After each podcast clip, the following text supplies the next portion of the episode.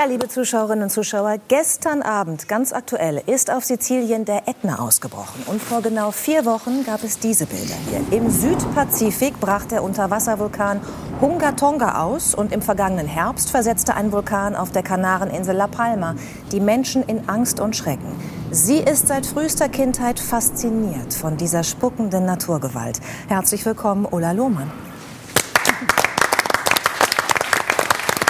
Herr Lohmann, als wir Sie eingeladen haben, konnten wir das noch nicht wissen, dass auf Sizilien am Vorabend der Sendung ein Vulkan ausbrechen würde. Was hören Sie aus Sizilien? Dass es tatsächlich mittlerweile schon dabei ist, wieder abzuebben. Das ist seit ja, so letztem Jahr Februar relativ normal. 60 Mal ist er seitdem mit solchen kleineren Eruptionen ausgebrochen, der Ätna. Und ähm, ja, ich wäre zwar jetzt gerne, sehr gerne unten, aber da muss Lieber als hier bei uns wahrscheinlich, ne? Mm, nein, ich fühle mich sehr, sehr, sehr wohl. Ja, Sie sagen kleinere Eruptionen. Also die äh, Rauchsäule war 8000 Meter hoch. Mhm, es gab genau. mehrere genau. Lavaströme. Wir sehen da auch Bilder, die heruntergeflossen sind. Tim Raue, wie weit ist denn dein Haus auf Sizilien entfernt vom Ätna? Also mit dem Auto sind das noch eine Stunde 15. Ähm, mich betrifft das mal deswegen, weil in Catania der Flughafen ist. Und der nächste Flughafen ist dann entweder Comiso, der ist aber eigentlich nur klein. Da fliegt Militärflughafen. Nur, ja, äh, mittlerweile auch so eine kleine mhm. Airline aus äh, London hin. Aber äh, ansonsten Palermo, das ist viereinhalb Stunden entfernt. Äh, bis jetzt ist mir das nur ein einziges Mal passiert, dass ich nicht runter konnte, weil der ausgebrochen ist. Und es ist so weit weg, dass ich mir da eigentlich keine Sorgen drum mache. Mhm. Ja, wir erinnern uns ja, der isländische Vulkan Eyjafjallajökull. Ich werde den Namen nicht einzige, wow. ja, aber Sie ist ja auch die einzige, die das aussprechen können. Ja. Ja, ich habe auch echt geübt und ich habe es mir in Lautschrift auf den Teleprompter Nochmal, nochmal, was so schön Eyjafjallajökull. Oh, kannst du ein Lied draus machen? Ja, aber wirklich. Ein Lied, Klaus kann ein Lied draus machen. Wir tun es nach der Sendung Rock you like a volcano. Ja. Dann käme ja, die Pyrotechnik wieder zum Einsatz. Wir müssen da diesen äh, Kollegen aktivieren. Pyrotechniker wieder zum Jawohl, wir machen das Video am Vulkan mit Pyrotechniker mit euch. Und dieser Mütze, ne? Ja, ja, ja. Aber was ich eigentlich sagen wollte, als der isländische Vulkan ausgebrochen ist, da gab es ja das Problem, dass der internationale Flugverkehr äh, da stillstand und zwar über Wochen, weil eben diese Asche äh, dafür gesorgt hat, dass einfach keine Flugzeuge mehr fliegen konnten. Mhm. Wie groß ist denn die Gefahr, dass jetzt zum Beispiel ein Vulkan wie der Ätna mal so schlimm ausbricht, dass da wirklich also große Zerstörungen sind und dass dann Tim vielleicht über Monate nicht mehr zu seinem Haus kann? Dadurch, dass der Ätna relativ regelmäßig ausbricht, also kleinere Ausbrüche, hört sich so banal an, aber im Vergleich zum Beispiel zum Vulkan in Tonga ist es ein sehr kleiner Ausbruch am Ätna, sieht nur spektakulär aus. Und ähm, ich sag mal, wenn das solche Ausbrüche sind und da sich nicht längerfristig Druck aufbaut, dann passiert da nicht wirklich so ein großer Rums. Auf La Palma hat man ja gesehen, der war 50 Jahre plus minus nicht aktiv und diese Zone ist einfach sehr aktiv, wo jetzt gerade der Vulkan ausgebrochen ist. Und dann macht es natürlich einen ganz großen, ja, gibt es eine größere Explosion und es ähm, trat viel Material aus und eben auch die Häuser wurden zerstört. Also das war jetzt tatsächlich für die Menschen mit einem großen wirtschaftlichen Schaden verbunden. Mhm. Aber ich glaube nicht, dass beim Ätna, wenn der so regelmäßig immer wieder ausbricht, dass da jetzt so schnell was ganz Großes Wie beim Menschen. Aber man kann Auch niemals klar. nie sagen. Mhm. Wenn die regelmäßig ausbrechen, dann ja, staut stimmt. sich das Wenn sich was so aufstaut, dann ja. kommt es manchmal. Wenn man dem Kollegen, der einem Arschloch äh, schreibt, dann irgendwann höflich sagt, das hat mich verletzt, ist das besser, als 15 Jahre nichts zu sagen und dann zu sagen, übrigens, als du 1986 Arschloch zu mir gesagt hast. Das fand ich schon doof. Und dann das, an die Gurgel gehen. Genau, so direkt. Ja. ja.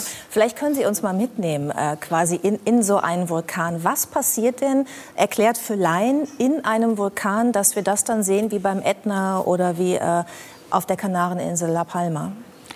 Dass da Lavaströme, also das ist das Erdinnere, was da rauskommt. Ne? Genau, mhm. also im Erdinnern drin ist eben flüssiges Material, das er nach oben möchte, wo sich Druck aufbaut und der sucht sich dann durch die Spalten und Risse Wege, wie er entkommen kann, dieser Druck. Und wenn das dann entweicht, aus dem Erdinnern ist Magma und wenn dann die Gase entweichen, wird es zur Lava und dann sprudelt das raus, je nachdem, wie viel Druck da ist. Und als ich zum ersten Mal im Erdinnern war, also 600 Meter tief im Vulkan drin und diesen Lavasee gesehen habe, war das tatsächlich eine Erfahrung, die ich überhaupt nicht mehr vergessen kann. 600 Meter. Ja. Wir haben hier Bilder, da sind Sie äh, hinuntergestiegen und zwar gemeinsam mit Ihrem Ehemann. Mhm.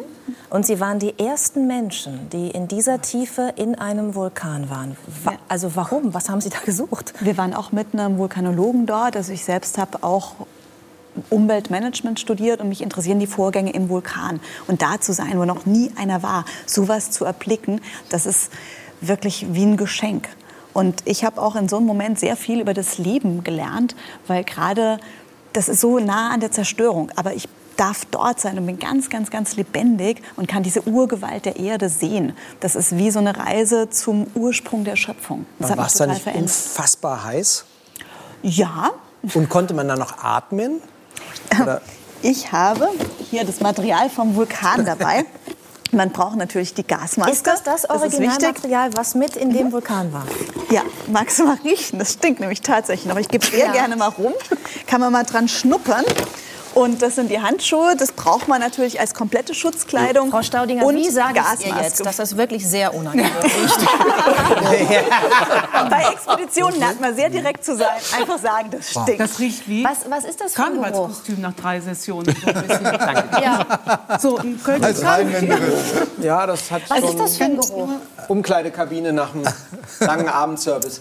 Es ist ein Geruch, nach dem ich fast süchtig bin. Sie sind nach dem Zigarettenrauchen süchtig. Ich bin tatsächlich nach diesem, Diesem Gestank. Schwefel. Ja, das ist einfach so. Ah, die Schulter, die Augen. Für mich riecht es einfach toll. voll verkackt. Also ich brauche da immer wieder Judith, so es geht an dich. ähm, ja diesen Geruch, dass es so ein bisschen in der Nase sticht. Für mich ist das wirklich, Der für andere Raum, ist es wie die Hölle auf Raum. Erden. Für mich hat das wirklich so ein bisschen was mit meiner Leidenschaft zu tun, mit dem Ort, wo ich sehr gerne bin. Wir hatten uns vorher darüber unterhalten, über diese Leidenschaft. Und das Wort steckt ja auch drin. Ich meine, du hast so viel für deine ähm, Klaus Mein ist gemeint. ja, genau, lieber Klaus. Du hast so viel für deine Musik getan und so viel bei Menschen verändert. Also ich habe tatsächlich ähm, die ganze Zeit nur Klassik gehört über meinen Papi und dann zum allerersten Mal mein erstes richtiges Lied war ja von euch Wind of Change. Und es hat bei mir so viel verändert. Und weil du diese Leidenschaft hast und andere auch mitreißen kannst, hast du diese Lieder für uns gemacht.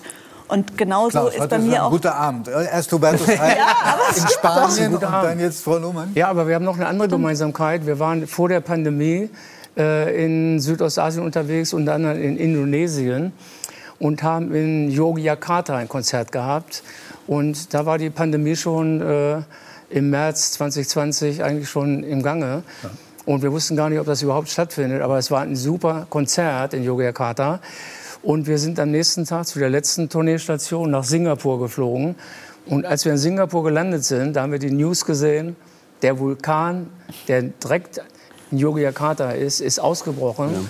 Und wir sind gerade noch so da rausgekommen, sonst hätten wir gar nicht äh, nach Singapur fliegen können. Und das war der Vulkan, wo du, glaube ich, äh, auch schon dich mit beschäftigt hast. Ja, ich habe für Geo fotografiert kurz davor und ganz viele Freunde von mir waren natürlich auf eurem Konzert und haben mir dann ganz begeistert davon geschrieben, wie schön es war. Wenn es Sie glücklich Aber- macht, dann äh, gebe ich einfach für unsere Zuschauer und Zuschauerinnen weiter, dass der, das ganze Studio riecht nach diesem Schwefel, den Sie mitgebracht haben. Gut, dass es noch kein Geruchsfernsehen gibt. Aber darf Zum ich Ihnen auch Glück. noch eine Frage stellen? Ist, was ist das? Das war ja so eine Mischung. Sie haben gesagt, Sie sind ja Wissenschaftlerin. Ist das, ist das Forschergeist oder ist das die Sehnsucht nach einer existenziellen persönlichen Erfahrung? Oder was, was war der Antrieb darunter? zu- Ich meine, das ist ja lebensgefährlich. Nee, ich finde es viel gefährlicher, nachts in München alleine unterwegs zu sein. Ich bin noch nie in meinem Leben in, alleine in München U-Bahn gefahren. Ich muss immer abgeholt werden. Okay. Ich finde das fürchterlich. Aber das mit geht so einer nicht. Maske da, dann kann ich Da passiert nichts.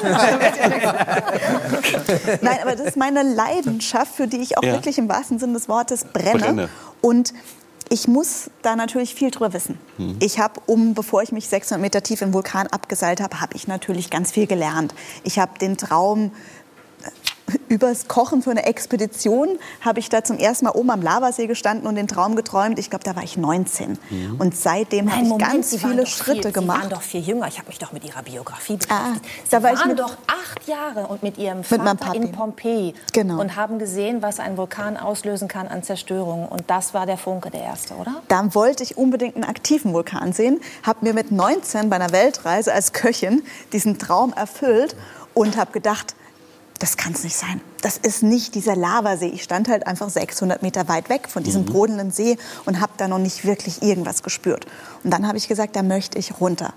Dass da vor mir noch keiner war, habe ich gesagt, super Herausforderung.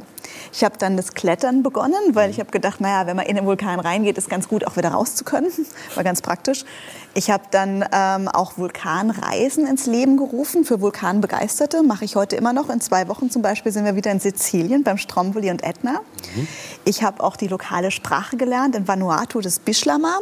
Und ich habe dann auch Umweltwissenschaft mit Schwerpunkt Management, wie Menschen mit Naturkatastrophen zusammenleben und vor allem wie, mit, wie sie mit Vulkanen zusammenleben, habe ich dann studiert. Mhm. Und all das, damit ich darunter konnte. Also ich habe wirklich ganz viel von meiner Zeit investiert für diesen Traum und auch alle Risiken und Gefahren mehr oder weniger abgeschätzt. Dadurch, dass das so eine lange Zeitspanne ist, habe ich tatsächlich alle Faktoren relativ gut im Griff gehabt. Hätten viel gefährlicher in München nachts. Ist das so eine existenzielle Erfahrung, wie zum Beispiel, wenn bei uns Sturmflut ist, fahre ich manchmal gern zum Deich und und, und habe so ein Gefühl, die, das so zu spüren, diese Natur, auch demütig zu werden in gewisser. Und das ist natürlich eher kalt bei uns als heiß. Aber das ist genau das, das Gefühl. Sowas, ne? das, ich glaube, die Welt wäre eine bessere, wenn viele mehr Leute so einen aktiven Vulkan sehen würden. Mhm. Das relativiert ganz viele Dinge. Das ist wie, wenn man eine Krankheit hat und dann einfach auch merkt, wie ja. schön das Leben ist. Ja. Man hat diese Urkraft der Natur. Sturmflut, Tsunami, Tornado, Zerstörung, Flutkatastrophe, ja. all das macht einem bewusst, was wirklich im Leben ist. In La Palma haben die Menschen ihre Häuser verloren, aber es hat keiner sein Leben verloren. Mhm. Und so eine Naturgewalt. Wir können uns das noch mal einmal anschauen, weil mhm. Sie haben uns so viele Bilder mitgebracht. Wir haben ein bisschen ja. was vorbereitet. Natürlich, das ist der Vulkan äh, auf La Palma. Ähm, da wurden ja über 1300 Gebäude zerstört. Ach, sogar Menschen mehr, mussten ja, ähm, eben ihr, ihr Zuhause verlassen, haben es verloren. Wir sehen hier diese Lavaschicht, die Asche, die also wirklich hektarweise Land jetzt bedeckt. Die Aufräumarbeiten äh, dauern an. Was passiert denn ähm, mit, mit so einer Region, die so zerstört wird von einem Vulkan? Wann kann man da wieder leben? Ich war vor einer Woche noch dort, als gerade die Zone wieder geöffnet wurde und die ersten Menschen zurück in ihre Häuser konnten, die noch da waren. Und das wird einfach teilweise für einige Menschen gar nicht mehr möglich sein. Also ungefähr ähm, 3000 Häuser wurden in Mitleidenschaft gezogen. Und es ist so, dass die Menschen aber auch auf einer Zone gesiedelt haben, wo durch einen vorherigen Ausbruch das Land neu gestaltet wurde. Also man weiß theoretisch, welche Zonen gefährdet sind. Und so schlimm es klingt, aber man hätte mehr oder weniger damit rechnen können. Es rechnet natürlich keiner, weil wir denken in unserem Leben, wir haben die Natur im Griff. Mhm. Aber solche Momente machen einem ganz klar mhm. bewusst, dass die Natur in Wirklichkeit über allem steht und dass wir einfach mhm. lernen sollen, demütig ja. zu sein und dankbar. Ich habe noch mal so eine Zahl rausgesucht. 800 Millionen Menschen, also weltweit, leben im Radius von 100 Kilometern um einen mhm. aktiven Vulkan herum, weil die Erde da ja wohl auch sehr fruchtbar ist. Ist das leichtsinnig? Nein, aber man muss einfach auch damit rechnen, dass die Natur sich das wieder zurückholt, wieder zurückerobert. Es leben ja auch ganz viele Menschen in der Nähe von der Küste. Es leben ganz viele Menschen in den Bergen, wo es Lawinen gibt. Wir können die Natur nicht kontrollieren. Mhm. Aber Und wir können ja einen Deich bauen. Aber gegen einen Vulkan kannst du ja schwierig. Kannst du nur meiden. Ja, zum Glück weiß man durch die Wissenschaft auch wirklich relativ gut, wo was passieren könnte. In La Palma ist keiner ums Leben gekommen ja. und die Leute wurden rechtzeitig ja. gewarnt, obwohl der Vulkan 400 Meter vom Haus entfernt, vom ersten Haus entfernt oh ausgebrochen ist. Das muss man sich auch mal so vorstellen. Sie haben ja mehrmals schon gesagt, Sie gehen in Vulkane rein, was sich, glaube ich, kein normaler Mensch vorstellen kann, wie das, das bedeutet. Wir, wir, gucken alle schon die ganze Zeit fasziniert auf Ihre Schuhe, auf Ihre Pelzschuhe. die sind so unglaublich dick, obwohl es in Bremen heute echt nicht kalt ist ist Ihnen überall außerhalb von Vulkanen kalt an den ich Füßen? Ich immer ganz kalt. Ich habe auch die ganze Zeit meinen Tee so getrunken, dass ich meine Hände dran wärmen konnte. Jetzt ist er wieder kalt. Ich glaube, ich brauche einen neuen Handwärmer. Ihr nee, Ehemann teilt diese Leidenschaft ja, ne? durchaus. Ist es richtig, dass, also uns wurde zugetragen, dass Sie sogar Ihren Heiratsantrag in einem Vulkan bekommen haben? Das hat er geschickt gemacht, oder? Ich glaube, der sollte einen Ratgeber über gelungene Heiratsanträge schreiben. Da kann man nicht Nein sagen. Nee. Die Lava ist 1200 Grad heiß. Und ich glaube, wenn ich Nein gesagt hätte... Sie war Gollum, man hat einen, einen Ring reingeworfen irgendwie. Ne? ja. Ring, der dich zu knechten. Genau. Nee, und unser Sohn ist tatsächlich auch nach einem aktiven Vulkan benannt, nach einem indonesischen Vulkan, heißt der Manuk. Und ich bin einfach die Liste von allen aktiven Vulkanen Besser durchgegangen. Manuk als Pompeji, finde ich. Ja, ne? Ich bin einfach alle Namen durchgegangen. Die isländischen können nur Sie aussprechen und Manuk war das Einzige. genau, das wäre auch noch Aber genau das Vesuv, Pompeji.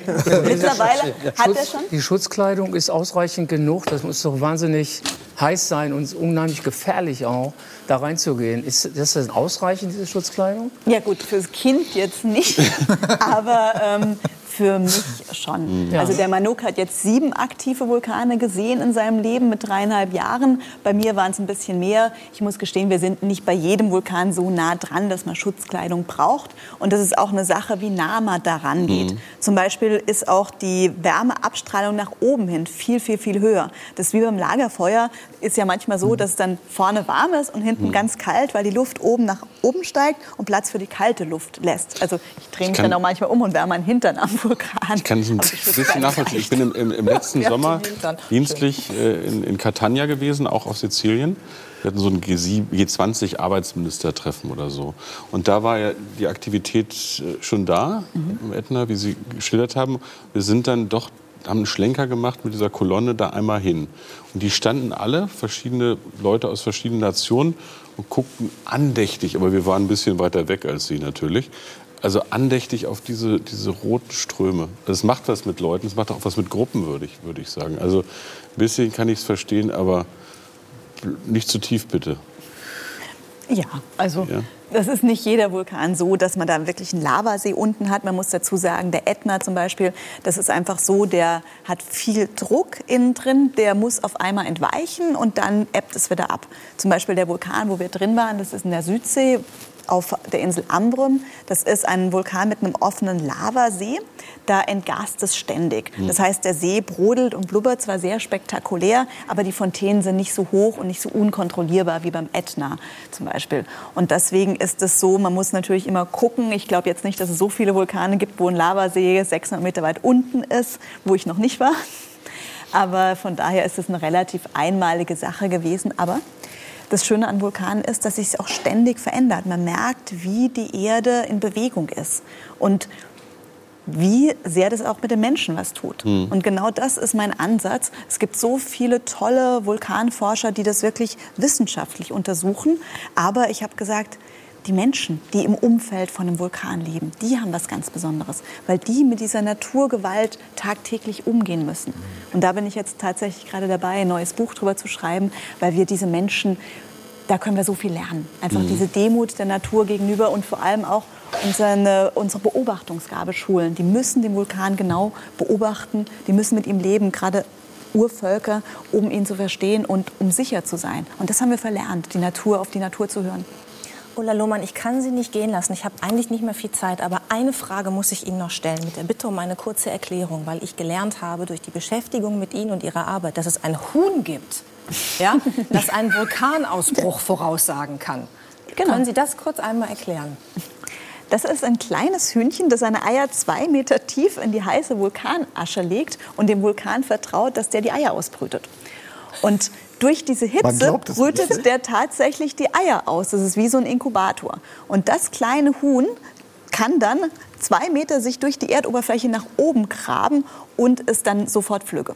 Und je tiefer oder je weiter nach oben dieses Huhn die Eier legt, desto heißer ist der Vulkan. Nämlich das Huhn hat ein Thermometer in seinem Schnabel drin und da kannst du die Temperatur von dem Vulkan bestimmen. Unfassbar. Wenn die Gase sich erwärmen, nach oben steigen, erwärmt sich auch die Erde und das Huhn legt kurz vorm Ausbruch die Eier nicht mehr zwei Meter tief, sondern tatsächlich sogar an die okay. Oberfläche. Und dann können die Einheimischen in Papua-Neuguinea können voraussagen, dass der Vulkan jetzt bald ausbricht. Was für eine großartige Geschichte. Toll, dass Sie unser Gast sind heute. Danke. Das ist mal ein Brathähnchen.